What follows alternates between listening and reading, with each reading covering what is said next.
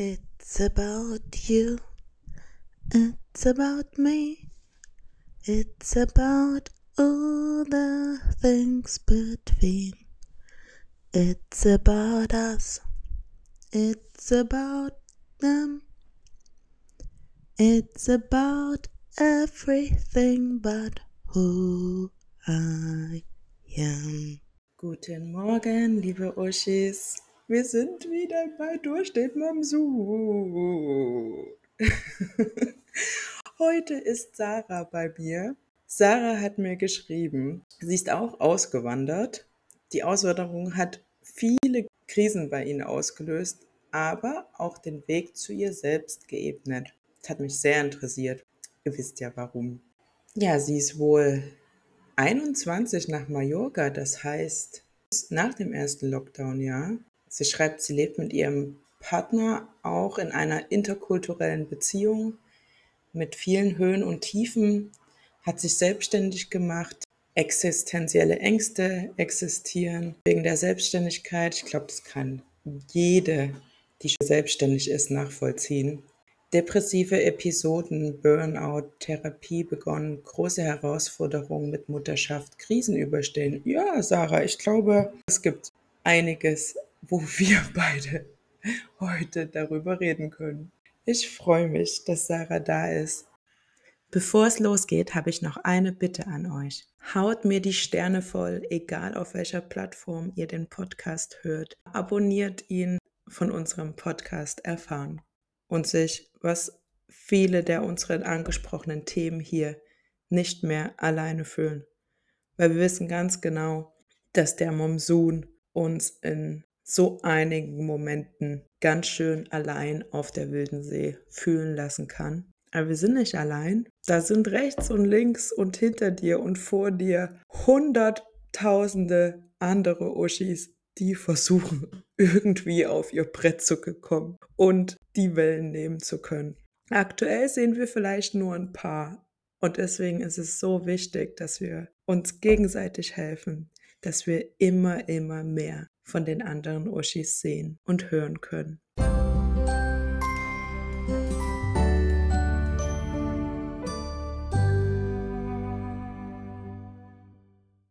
Guten Morgen, Sarah. Hallo, Uschi. Wir haben es geschafft. Bei einer von uns Ja. 10 Uhr und die saß schon Viertel vor bereit, oder? Oder 20 vor warst du schon bereit, ne?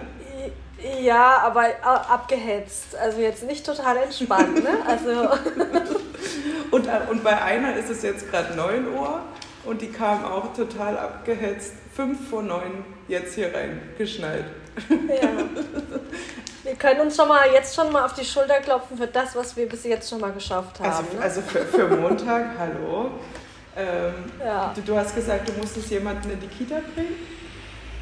Ja, zwei. Zwei ab. Meine, fünf, meine fünfjährige Tochter, die fährt mittlerweile ähm, mit dem Bus zur Vorschule. Äh, die findet es mega. Ich dachte die ganze Zeit, komm, wir warten noch ein bisschen. Ne? Ich bringe die lieber selber, aber die hat quasi drum gebettelt. Geil.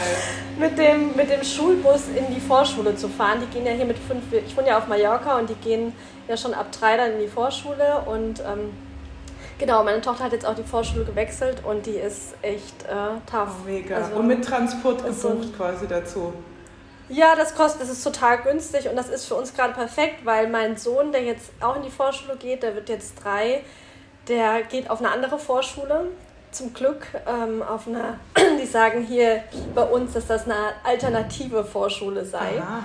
Aber Ähm, trotzdem ja so ein öffentlich? bisschen, ähm, halb öffentlich, ja, eigentlich schon. Ja, wir bezahlen da eigentlich fast überhaupt keine Schulgebühren. Genau. Oh, Hammer. Aber die sagen hier, dass es alternativ ist, weil die drei, vier und fünfjährigen in einer in einem Raum sind. Also sonst sind ja die drei, vier und fünfjährigen getrennt. Und ähm, es ist mehr noch dieses Spiel. Ne? Es ist äh, sonst in den anderen Vorschulen ja sehr verschulicht Ja, schon. total. Also schon sehr äh, auf den Stühlen sitzen und lernen und auch mal so ein bisschen Frontalunterricht. Und da ist es wirklich noch sehr individuell und sehr viel auf Spielen ausgelegt. Und das freut mich total, weil mein Sohn sehr, sehr anders ist als meine Tochter. Ja. ja, für mich Sehr, klingt das auch ähm, gerade so wie, wie, schüchtern. Jackpot in den Ohren und ich überlege gerade, ob wir jetzt doch wieder unser Haus lassen und jetzt direkt nach Mallorca ziehen.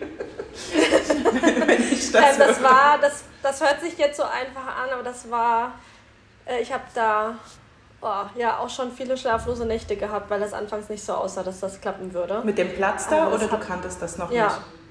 Mit dem Platz, genau. Es hieß erst, wir kriegen den Platz gar nicht und dann war ich in der anderen Vorschule und äh, fand den Elternabend sowas von schrecklich. Mhm. Also der war so schlimm und ich dachte, die Erzieherin, ich kann das, ich kann meinen Sohn da jetzt mhm. nicht hinbringen. Ich habe so ein komisches Gefühl. Der ist so schüchtern, der braucht echt noch ein bisschen ja. Individuelle Betreuung, der braucht was anderes gerade als das, was hier jetzt geboten wird. Und da habe ich echt die ganze Nacht irgendwie geweint und wach gelegen. Und das kenne ich irgendwie so gar nicht von mir, weil ich sonst da auch sehr tauf bin. Aber, und dann am nächsten Morgen, das war für mich wirklich ein Wunder, ähm, rief dann die andere Vorschule an und meinte, wir haben jetzt doch noch einen Platz. Oh, und das war drei Tage bevor das losging. Also das war. Und dann weißt du auch sofort, dass das dann stimmig ist, ne? Also was. Ja, was, voll. Ja, ja ihm geht es da so gut und ähm, das, das freut mich wirklich sehr. Also jeder meiner Kinder hat jetzt einen guten Platz und ähm, das ist sehr beruhigend für mich wissen. Also das ist ein Riesending, ganz ehrlich das ist eines meiner größten Themen, wo ich denke, das geht nicht gelöst, es geht nicht gelöst. Es gab, es gab so viele Konstellationsmöglichkeiten, die wir uns überlegt haben mit dem, mit dem Umzug auf die Insel hier.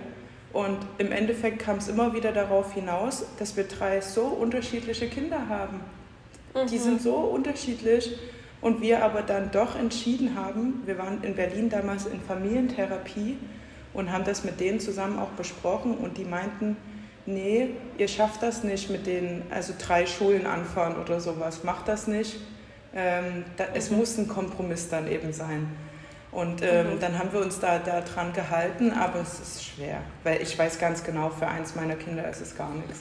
Und das, mhm. das ist so, du, du kennst das ja dann, also eben diese, also ich habe diese Schlaf, nicht schlaflosen Nächte deswegen, aber dieses konstante Scheißgefühl, was das Thema betrifft. So. Mhm. Ähm, ja, oh. verstehe ich total. Ja. Ja, also ich habe gar kein Problem mit Fremdbetreuung. Ich finde auch dieses Wort immer ganz, ganz furchtbar. Mhm. Ähm, das in, Deut in, Deutschland ist das ja oft so ein bisschen sehr dieses Verteufelung von Kindern in, äh, in so eine Betreuung bringen. Kommt drauf äh, an, welcher Teil von Deutschland, oder? Also in Brandenburg, wo wir gewohnt haben, da wurde, war ich die Einzige, die, die, die mit einem anderthalbjährigen ohne Kita rumlief. Also da, da ja, war es ganz, ganz ja. anders. Ja. Betreuung. Ja, und hier ist es. ja. Nee, für mich ist das äh, ein totaler Segen, dass es das gibt. Das habe ich schon immer so gesehen. Ich bin total dankbar dafür, dass es diese Möglichkeiten gibt. Und ich bin auch den Erzieherinnen gegenüber immer enorm dankbar, ähm, dass, es, dass es überhaupt diese Möglichkeiten gibt, weil äh, ja, ich merke auch, dass meine Kinder, die sind mit einem Jahr direkt in die äh, in die Kita gegangen und die Mallorca sind da aufgeblüht. Schon? Oder? In Deutschland. Wir sind erst vor zwei Jahren hergezogen. Ja.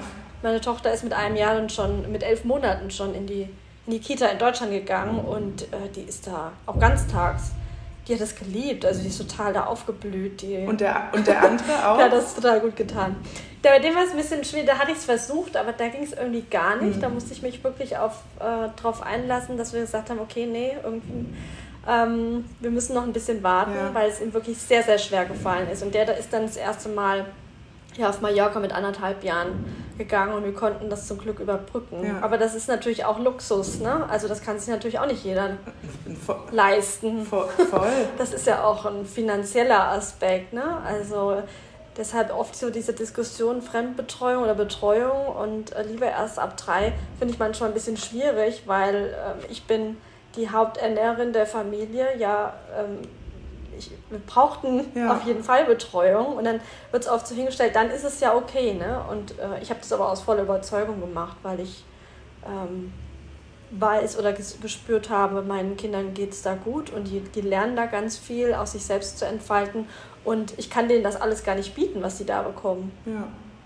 Ich finde, dieses Thema kannst du halt für, für niemanden pauschalisieren. Und ähm, ich, hab, ich muss ehrlich sagen, weil ich jetzt zum ersten Mal drei Kinder quasi in der Schule habe, natürlich ist das bei der Kleinen, die ist drei, jetzt gerade erst geworden, eigentlich Kita. Aber wir nennen es trotzdem Schule, weil die tragen ihre Schuluniformen und mhm. gehen halt in die gleiche Schule. Ähm, mhm. Aber es waren jetzt so, so viele Jahre, wo, wo das immer wieder, wo das so ein krasses Thema war, was geklärt werden musste. Und ich hätte mir manchmal gewünscht, ich, ich hätte, würde das so knallhart einfach sehen können, von wegen, ja, wir müssen beide arbeiten, ab in die Kita.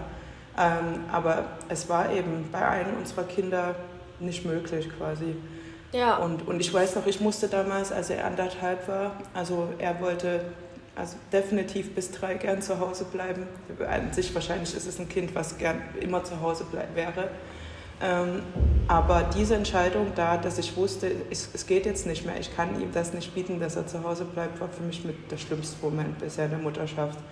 Ähm, ja, das war, kann ich total ja, verstehen. Das war grausig. Ja, das ist, ist schon hart, auf jeden Fall. Ja und, ja, und, du als Kreativkopf, was ich jetzt schon so rausgehört habe und auf jeden Fall auch ähm, selbstständig und eben quasi am, richtig am, am, am Schaffen auch die ganze Zeit. Ähm, da, jetzt kriege ich den Bogen nicht. jetzt, jetzt merke ich den wenigen Schlaf. Wir haben nämlich gerade Hitzewelle. Ihr auch eigentlich? Nee. Hier, hier, hier ist quasi das im Haus bleiben müssen, weil es draußen nicht auszuhalten ist. Ja. Das hatten wir, hatten wir auch schon, ja. Weiß, wovon du sprichst. Und ich, ich merke dann am nächsten Morgen, am Morgen bin ich eigentlich voller Energie, aber dann merke ich dann doch, ah ja, nee, wir haben die Nacht nicht geschlafen. Alle Bettlaken waren nass gespitzt. Ja, wir haben zum Glück äh, Klimaanlage.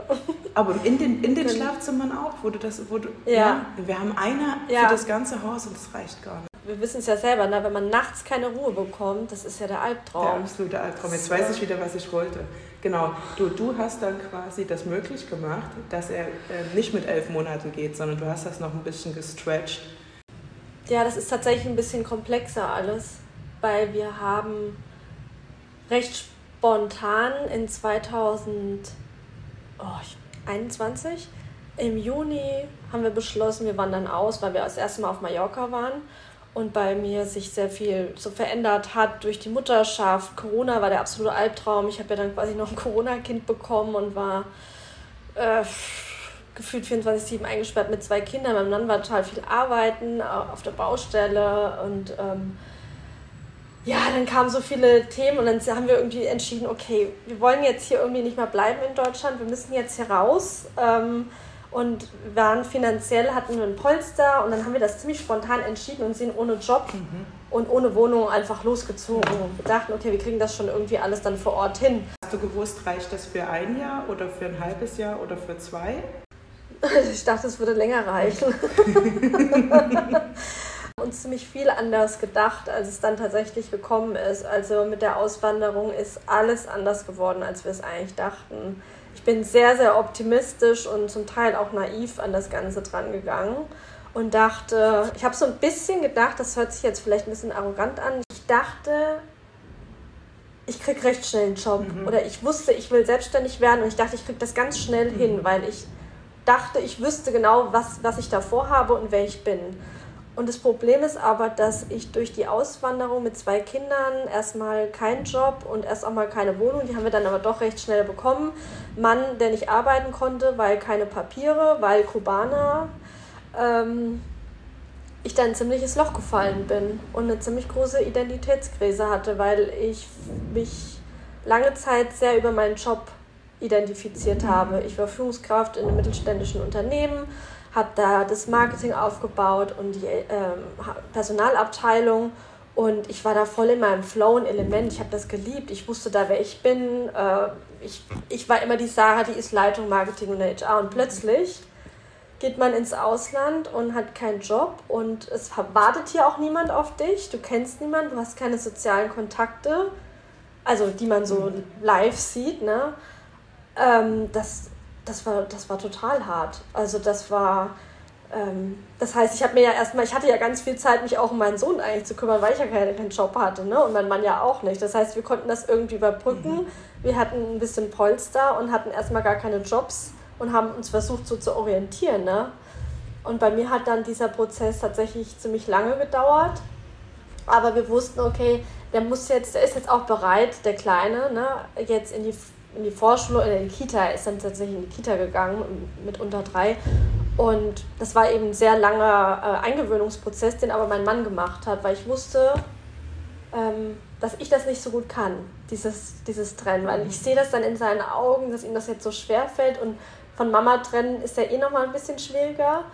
Und mir war das, mir ist das in meiner Beziehung immer total wichtig, dass wir da auch gleichberechtigt sind und dass mein Partner genauso die Kinder betreuen, versorgen kann, wie ich das kann. Und dann hat er das eben mit ihm gemacht. Ich glaube, fast drei Monate.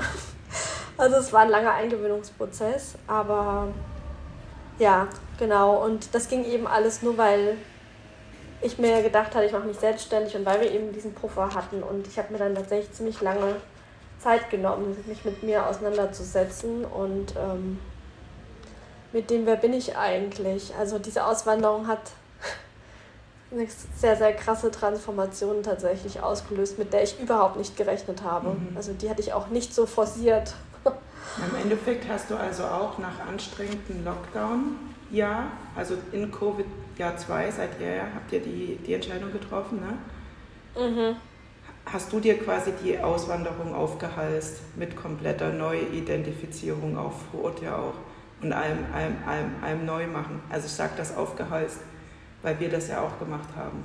Ähm, und ich mhm. erst viel später jetzt verstehe, jetzt wo ich irgendwie keine Energie mehr habe, und davon total schockiert bin, weil ich mich eben auch als Mensch mit Energie kenne.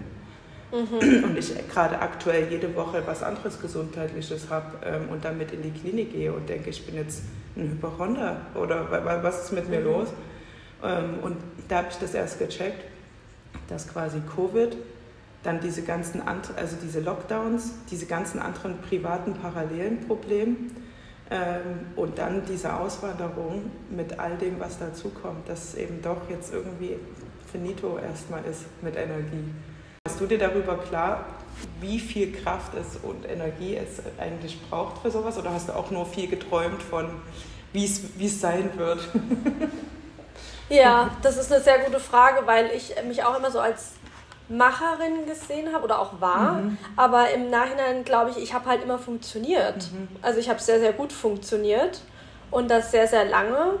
Und ich habe im letzten Jahr im September eine Therapie angefangen, weil ich ein ziemlich krasses Burnout hatte. Also jetzt nicht diagnostiziert oder so, aber ich habe halt, ich konnte halt nichts mehr. Der Druck war einfach zu groß, der finanzielle Druck ähm, den Druck, den ich mir selber gemacht habe. Ich muss jetzt mit meiner Selbstständigkeit Geld verdienen. Mhm. Was ist das denn überhaupt, was ich da eigentlich mache? Ich habe ja dann ein Mentoring-Programm noch für Mütter entwickelt, noch parallel. Also es mir eigentlich gar nicht so gut, weil ich dachte, irgendwie komme ich ja immer wieder da raus und irgendwie habe ich ja auch schon viel geschafft und ich weiß irgendwie, es geht zu vielen anderen so und ich will da irgendwas zurückgeben. Ich will anderen da helfen. Ich dachte schon, ich, ich drehe durch. Das kann doch nicht wahr sein. Äh, ich weiß doch eigentlich, wie das geht und ich ich, ich verstehe gar nicht, was hier gerade passiert. Und da war bei mir auch irgendwann dann finito. Ich konnte da nicht mehr. Ich habe dann auch wirklich, ähm, hatte dann irgendwie einen kleinen Zusammenbruch, Burnout und äh, dann auch noch einen sehr spirituellen Moment. Und da war bei mir, da hat sich bei mir, ich weiß gar nicht, wie das sagen soll, es hat sich alles gedreht bei mir auf, auf Null. Mhm. Dann habe ich eine Therapie angefangen und dadurch ist für mich ziemlich viel klar geworden warum das vorher immer alles gut geklappt hat und plötzlich nicht mehr, weil einfach ich auch durch Mutterschaft ein anderer Mensch geworden bin, durch dieses Burnout und ich plötzlich lerne, ähm, mehr mich selbst ernst zu nehmen und in mein Gefühl reinzugehen und mich ernst zu nehmen. Das habe ich eben vorher lange Zeit nicht. Ich habe eben okay. einfach funktioniert, immer und immer wieder. Ich habe auch jahrelang nicht geweint oder so. Ich wüsste gar nicht, wann ich das letzte Mal traurig war oder so. Vor, vor halt den Kindern jetzt nur, oder vor dem Zusammenbruch? Ja, vor, vor und mit den Kindern. Äh, meine Tochter, die ist auch, ähm, die ist zwei Stunden nach der Geburt mir weg, also weggenommen worden, aber die musste auf die Neonatologie, weil sie ein Atemwegssyndrom hatte. Und ich habe das irgendwie auch gefühlt so, äh, ich habe da rausgezoomt. Also ich habe ich habe in der Zeit kaum geweint, ich habe das irgendwie gar nicht so richtig wahrgenommen. Mhm. Jetzt fünf Jahre später kriege ich das irgendwie alles auf die, die Reihe, was da eigentlich alles passiert mhm. ist. Und ich habe einfach krass gemerkt, ich habe immer nur funktioniert. Für meine Kinder oder für mein Kind, mein Partner, der ja auch noch in Deutschland dann angekommen ist, der kommt aus Kuba, der kann, konnte die Sprache nicht, ja. der hat, konnte selber eigentlich gar nichts machen, ne, weil er immer meine Unterstützung brauchte.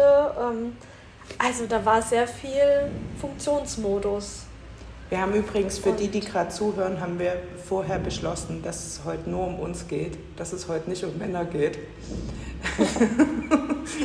Weil ja. da, da könnte man natürlich ohne Probleme stundenlang drüber sprechen und gerade vor allem bei uns, weil es ja so parallel ist mit den, dieser Zusatzbelastung, die, die wir hatten, haben in den letzten Jahren mit der Sprachbarriere, mit Arbeitsthemen und sowas. Da, aber das haben wir beschlossen, heute spielt es keine Rolle in unserem Gespräch.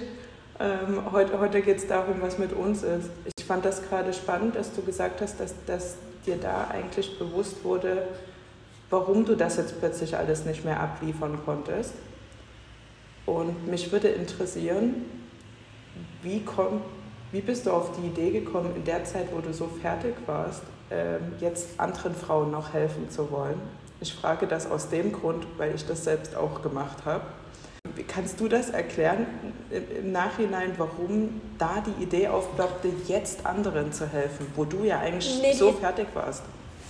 Ja, die Idee ploppte schon vorher auf, wo ich ja noch voll in meinem äh, Drive war, okay. ne? Auswandern. Ähm, ich wusste, ich will mich selbstständig machen. Ich wusste, ich will nicht mehr für andere arbeiten und ich wusste, ich muss mich selbstständig machen oder freiberuflich tätig sein, ähm, weil ich sonst meine Vereinbarkeit gar nicht hinbekomme. Mhm. Ich wusste überhaupt nicht, wie soll ich das schaffen. Ich will für meine Kinder da sein, ich will die aufwachsen sehen, aber ich kann und will nicht in einem, für jemanden arbeiten, den die ganze Zeit zum Erfolg führen. Mhm und mich dafür aufopfern. Und ich hatte das schon in Deutschland eigentlich für mich so gedacht, dass ich da irgendwas in die Selbstständigkeit machen will in Richtung Mentoring, aber ich wusste nie so richtig, okay, was wird es jetzt genau? Und ich habe mich dann einfach jetzt ja durch die Auswanderung, durch diese Identitätskrise, die ich dann hier hatte, sehr viel damit beschäftigt, woran liegt das eigentlich, dass ich diese Krise habe? Mhm. Und wie funktioniert einfach eigentlich erfülltes Leben? und wie kann erfülltes Leben und gutes Leben als Mutter gelingen. Und ich habe dann einfach ganz, ganz viel gelesen und habe dann das Buch von der Franziska Schutzbach gelesen, ähm, Die Erschöpfung der Frauen. Und da war auf jeder Seite einfach nur, wo ich gedacht habe, das Scheiße, das gibt's doch nicht. Mhm. Das, das geht mir ganz genauso. Das hat sich bei mir alles eröffnet, warum diese ganzen Probleme entstehen bei so vielen Frauen, auch was die Gesellschaft mit uns macht. Und dann habe ich ganz viel so zusammengefügt und da war für mich plötzlich ein ganz klares Bild. Und in diesem, und eigentlich dachte ich, ich habe ein ganz klares Bild, das hat sich aber, je mehr ich mich damit beschäftigt hatte, wurde das immer so ein bisschen unklarer, was es jetzt eigentlich ganz genau ist. Ich habe dann aber trotzdem mich dran gesetzt und wusste, okay, ich will jetzt so ein Mentoring-Programm schreiben und so ein, ein Workbook und habe dann mir einfach drei Mütter genommen. Da ging es mir schon nicht so gut und dachte, ich muss jetzt irgendwie vorankommen, ich mhm. muss ins Handeln kommen. Und dann habe ich mir drei Frauen geholt und habe gefragt, hättet ihr Lust, mit mir das zu testen? Und dann habe ich ähm, mir die ins Boot geholt, dann habe ich eine Woche geschrieben und die haben das dann getestet und dann habe ich diese ganzen Infos dann eingebaut. Ich habe es noch fertig geschrieben und es wurde dann, geht dann auch mehr so in Richtung noch Sinn. Ähm, die Testerinnen haben es fertig getestet und ähm, ich wusste auch nicht so richtig, was es ist und es ist so ein Programm zur Potenzialentfaltung geworden, was aber mehr, ich wollte es erst mehr in Richtung Führung machen mhm. und dann ist es dann doch noch ein bisschen tiefgründiger geworden, ähm, mit ein paar tiefgründigeren Themen zu ja auch Sinn und ähm, wer bin ich eigentlich als Mutter und wozu bin ich eigentlich berufen, ne? wenn ich mehr sein will als nur Mutter und da ein bisschen tiefer auch reinzugehen. ja, und dann habe ich diese Therapie angefangen, die mir total geholfen hat, weil ich gemerkt habe, ich bin irgendwie ein bisschen geheilter, ich bin, weiß ein bisschen mehr mhm. vom Leben oder von mir selber und habe das Gefühl, ich habe jetzt auch die Stärke, auch wieder da reinzugehen, auch die Stärke auch anderen mitzugeben, weil das hatte ich tatsächlich in der Zeit erstmal nicht. Aber ja, es ist irgendwie ein Stück weit mein Schmerz, auch Mutterschaft. Ich, struggle oft mit Mutterschaft, weil das einfach sehr, für mich sehr anstrengend ist, vieles. Weil die einfach krass mein Spiegel sind. Ihr könnt diesen Podcast übrigens sehr gern unterstützen, indem ihr ein Uschi-Abo abschließt auf Steady. Alle Uschis im Steady Club finanzieren diesen Podcast mit. Die Zeit, die ich dafür verwende, die Gespräche, die ich mit den anderen Uschis führe, das Produzieren der einzelnen Folgen, die unseren Podcast hier möglich machen. Und zwar findet ihr den Club auf www.steady s-t-e-a-d-y.de slash Uschi Bonaparte. Vielen Dank für deine Unterstützung. Sarah, ich habe eine Frage an dich. Weil du hast mir erzählt oder uns erzählt, dass quasi nach der Auswanderung die Idee, wie du hattest, wie dein Business direkt läuft, weil du ja das von dir gewohnt bist, dass du weißt, wie du Sachen angehen kannst und wie das dann laufen kann, dass das dann erstmal vor Ort nicht geklappt hat, aus diversen Gründen. Wäre es eine Option für dich gewesen, dann erstmal was ganz anderes zu machen, um erstmal so anzukommen in diesem Land auch, so weg von, weg von deinem eigenen Business? Ja, das war aber recht spät erstmal eine Variante, weil ich mich da erst noch sehr unter Druck gesetzt habe, dass das jetzt funktionieren muss.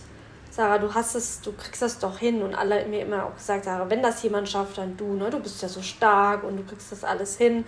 Und das hat, das hat ja dann diesen Druck auch bei mir so ein bisschen aufgebaut, diese Glaubenssätze, ne? Du schaffst das alles. Und ich habe mich da sehr, sehr lange ähm, immer wieder ausprobiert, das äh, eben hinzubekommen. Und dann sagte mir meine Therapeutin, als ich die Therapie angefangen habe, jetzt lass das erstmal mit deinem Thema, mit deinem Business und such dir einen Job. Such dir irgendwas, was nichts mit dem zu tun hat, was du bisher gemacht hast. Also nichts Konzeptionelles, ähm, nichts, wo ja, was mit, was mit Marketing oder mit HR oder mit Müttern zu tun hat, sondern geh in einen Café, ähm, arbeite am Strand oder in der Gastronomie oder im Hotel oder irgendwas, was eben die Insel gerade so hergibt. War dein Spanisch schon on top, als du ankamst? Ja, mein Mann ist Kubaner, wir sprechen ja nur Spanisch zu Hause. Okay. Also ich spreche mit den Kindern Deutsch, aber mit ihm nur Spanisch und ich habe auch Spanisch studiert. Also ja, ich spreche fließend Spanisch, also das wäre gar kein Problem gewesen. Und hast du auf die Therapeutin gehört? Hast du dir einen Job gesucht im Café? ja.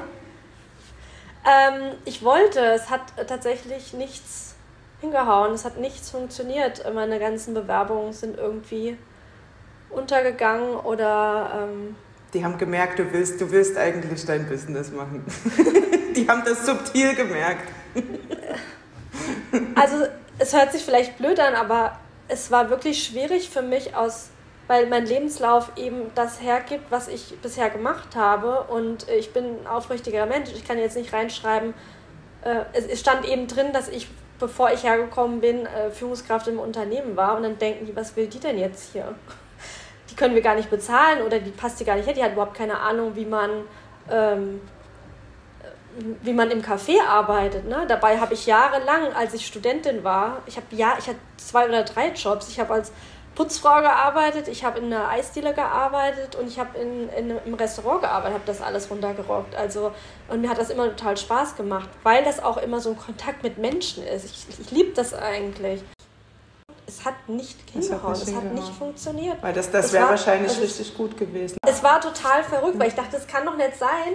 Hier werden überall Leute gesucht. Warum wollen die mich nicht, ne? Das hört sich total blöd an, auch wenn ich jetzt darüber rede. Aber es hat sich irgendwie nichts ergeben. Es haben sich dann andere freiberufliche Jobs ergeben, die ich dann gemacht habe, remote. Ach, da kam, da kam dann noch was. Also, ja. ja.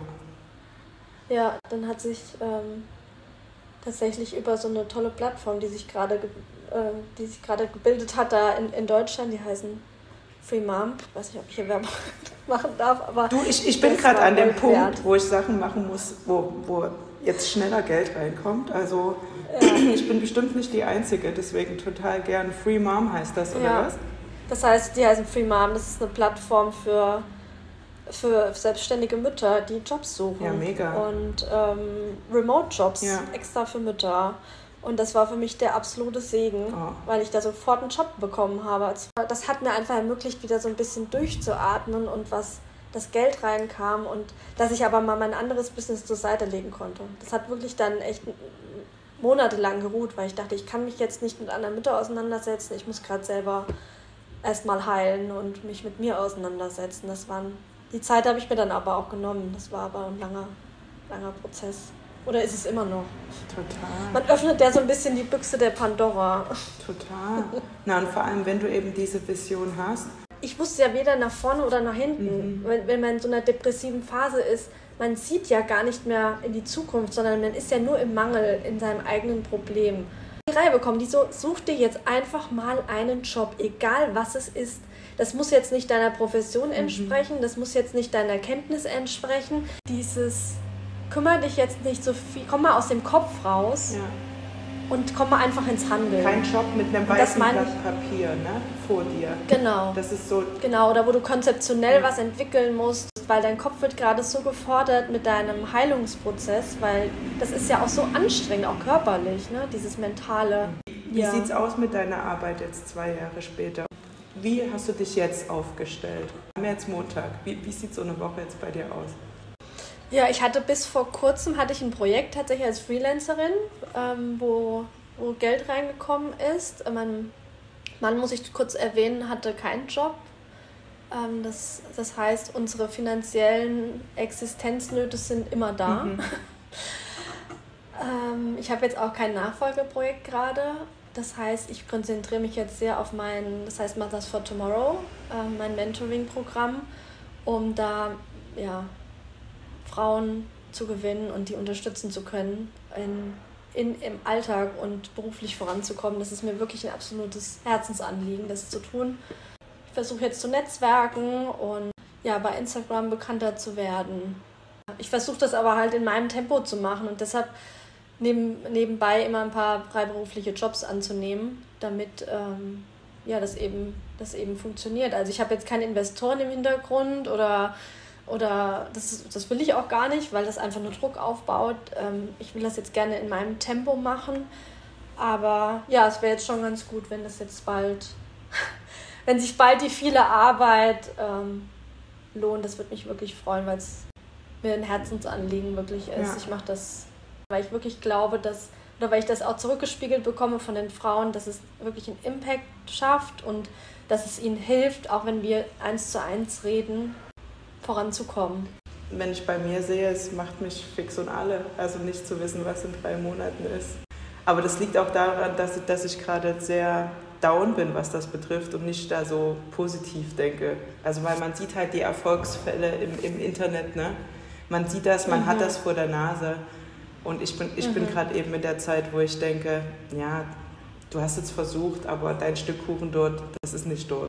Nee, ich habe den Drive noch gar nicht, aber ich, äh, oder ich wünsche mir, dass der jetzt einfach wiederkommt, weil ich das Gefühl habe, ich habe jetzt eine sehr, sehr lange Durststrecke und Wüstenzeit mhm. hinter mir und ich habe das Gefühl aber, oder weil ich eben auch so dann manchmal diese Feedbacks bekomme, dass es wirklich was ist, was hilft, mhm. dass es wirklich ein Problem löst und das gibt mir einen Drive. Ja. Nicht, weil ich denke, okay, ich habe da jetzt was Geiles und ich will unbedingt, dass das in die Welt kommt, sondern weil ich gespiegelt bekomme, hey, das ist wirklich was, was gebraucht wird und das gibt mir Drive und da möchte ich was machen. Ich, natürlich komme ich auch oft ins Vergleichen und denke so, okay, oh, andere kriegen das viel schneller und besser hin und ja, wir hatten gerade eine, eine, lustige technische Situation. Wir haben uns vorher im Vorgespräch darüber unterhalten, dass wir beide bisher nur die, die Zoom, die, die, diese Basic-Zoom-Version haben und beide noch nicht investiert haben in die große Business-Version. Also waren wir erstmal unterbrochen, aber jetzt geht es weiter. Du hast mir gesagt, ähm, dass du einen spirituellen Moment hattest, in dem Moment, wo eben das Kartenhaus ein zusammengebrochen ist. Kannst du mir was sagen, was du jetzt zwei Jahre später im Alltag gibt es da Sachen, die du, die du machst, die dir irgendwie helfen, wenn Vergleichswelten aufpoppen von anderen Online-Business oder Gedanken. Hast du was, was, was, dir, was dir da hilft? Ja.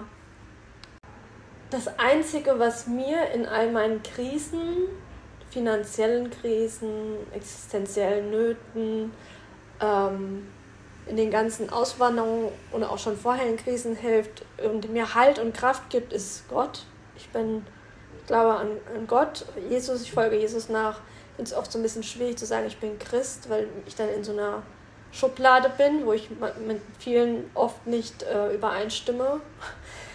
ähm, aber mir gibt das Kraft und Halt jeden Tag. Und ähm, das war auch in, als in meinem Burnout, oh, ich werde jetzt ein bisschen emotional, als ich dann so einen Zusammenbruch hatte, ähm, auch weil es weil es finanziell einfach sehr schwierig war. Oh. Und dann konntest du, konntest du dich darauf besinnen. Ja, es ist ein un, un, unheimliches Programm, was du machst. Und das ist, deswegen freue ich mich auch so, dir zuzuhören und dass du, ich habe so ein bisschen ge, ge, in ein paar Richtungen gefühlt während unseres Gesprächs manchmal so, so einen Finger irgendwo so hingehalten. Wenn du so viele Sachen machst wie du gerade, also wenn du finanzielle Verantwortung hast und all das, ich bin voll froh zu hören, dass du einen Glauben hast da. Ja, das ist ähm, tatsächlich mein, mein einziger Halt. Das ist weder manifestieren noch. Ja, ich habe mich sehr viel in der Zeit, wo es mir oder überhaupt mit der Auswanderung sehr viel damit beschäftigt. Es muss doch mhm. einen Weg für Erfolg geben. Und äh, wenn man das alles liest, äh, die Wege von anderen, wie Erfolg sein kann, Morgenroutinen haben, ähm, viel Yoga machen, viel meditieren, Kein viel manifestieren. Ähm, es ist alles in dir.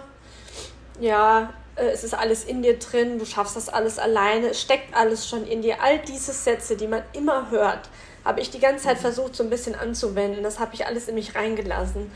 Und dann kam der Zusammenbruch, wo ich gemerkt habe, ich kann es eben nicht. Ich kann es nicht alleine. Es ist nicht in mir drin gerade. Äh, ich kann es nicht manifestieren. Ich kann keine Morgenroutine machen, weil ich ein Mensch, weil ich eine totale Lerche bin. Die, die, du bist ein Nachtmensch. Ähm, ich bin überhaupt kein. Ich bin totaler Nachtmensch. Ich kann morgens um fünf nicht aufstehen. Ich habe auch versucht, um sieben aufzustehen, aber dann sind die ersten, die neben mir stehen, meine Kinder. Es hat nie immer, es hat nie das hingehauen, was immer alle behaupten, mhm. was die Erfolgsrezepte sind. Und ich habe aber eigentlich schon immer an Gott geglaubt. Ich habe den nur ziemlich lange irgendwie so ein bisschen ich habe es immer versucht, mich da rumzuschiffen und dachte so, oh, ich will nicht in dieser Schublade so sein, es muss da auch noch andere Wege geben. Und dann kam eben dieser, aber eigentlich ist Gott immer mein Begleiter und ich habe ihn nur so ein bisschen weggedrängt und dann kam eben das, wo ich gemerkt habe, ich schaffe es eben nicht alleine. Und dann kam er oder sie, für mich ist das kein Geschlecht, und hat gesagt, hier, ich bin doch da, mhm. gib es mir doch einfach ab. Und als ich das abgegeben habe, habe ich wirklich gesagt ich kann nicht mehr und ich will jetzt, dass du mein Versorger bist. Ähm, ab dem Moment war ich dann ruhiger und habe den inneren Frieden bekommen. Das war natürlich jetzt einfach an, war aber ein langer Prozess und auch mit Therapie und die Hilfe habe ich mir ja auch gesucht. Aber dieser Glaube äh, ist mein Fundament und meine Kraft und mein Halt in all diesen ganzen Krisen, die ich habe. Definitiv und ich weiß, dass das, was ich tue, meine Berufung ist und dass, dass ich mehr sein darf als Mutter, und dass ich da eine Aufgabe habe, dass ich, dass ich irgendwie ein Teil von was Größerem bin und das es war ein sehr, sehr langer Prozess, das rauszufinden, aber ich bin von dem, was ich innerlich in mir habe und von dem, was ich glaube, auch was Gott von mir möchte. Ich also glaube so ein bisschen daran, dass es eine Aufgabe für mich gibt, glaube ich, dass ich jetzt auf dem Weg bin und dass es mein Weg ist und deshalb finde ich da immer wieder Halt, äh, da durchzuhalten. Sarah, ich fand es ganz, ganz schön. Montagmorgen ist, ist auch heftig reinzugehen in solche Sachen, Montagmorgen. Aber wir haben uns, wir haben uns beide auch dafür entschieden. Und ähm, weil wir beide für solche Sachen eben auch leben. Und ähm, ich kann dir sagen, dass ich von deinen Worten viel für mich selbst gerade mitnehme, weil ich selbst gerade mich sehr, sehr alleine fühle sehr, sehr allein und ähm, da, ich glaube, auch noch nicht zugelassen habe, so ein paar Sachen, die mir noch mehr helfen könnten. Also dass da, du hast mir da gerade sehr viel Mut gemacht ähm, mit dem Abgeben, das ist schön, das, das nehme ich mit jetzt in die Woche für mich. Ähm, in, in einer Zeit, wo, wo, wo, wo vieles sich so anfühlt, wie was du beschrieben hast, wie es dir vor mittlerweile fast zwei Jahren oder anderthalb Jahren eben ging, wo du da drin gesteckt hast. Ja, ja ich, ich glaube, ähm, ich glaube tatsächlich daran, dass äh, Spiritualität äh, ein Grundbedürfnis ist von einem Menschen. Ich glaube, irgendwann spürt man, kommt man an einen Punkt, oder ich habe das bei mir gemerkt, ähm, oder man hört das ja auch mal wieder in so Krisen, dass man merkt, okay, ich kann es wirklich nicht alleine schaffen. Mhm. Ne? Es, ähm, ich brauche irgendwas, was mich trägt und was mich hält.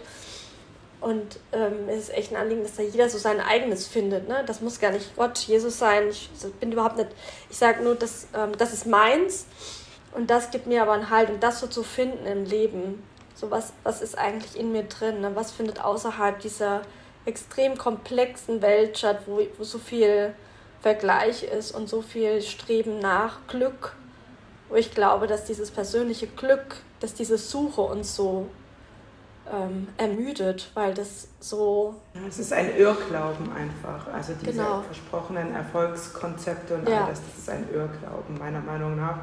Und im Endeffekt geht es darum, das Glück zu haben, ein paar Sachen zu finden, ein paar Menschen auch zu finden, mit denen man sich begleitet. Also das Leben ist unfassbar heftig. Ähm, und hat nichts mit einem, mit ähm, linearen Ja. Lebenslauf zu tun. rein gar nicht. Ja, also ich hatte mit 25 zum Beispiel hatte ich einen Baum in Stuttgart, zu dem ich hingelaufen bin, äh, mit dem ich gesprochen habe und wo ich wusste, ich kann zu diesem Baum gehen, weil das bei jedem was anderes. Ich habe auch einen Gott zum Beispiel, aber so meinen eigenen Gott, eben nicht an, an eine bestimmte Religion oder Ja. so verbunden. Ähm, genauso die Natur, Ja, das gibt mir auch ganz viel. die, die krasse Natur Mhm.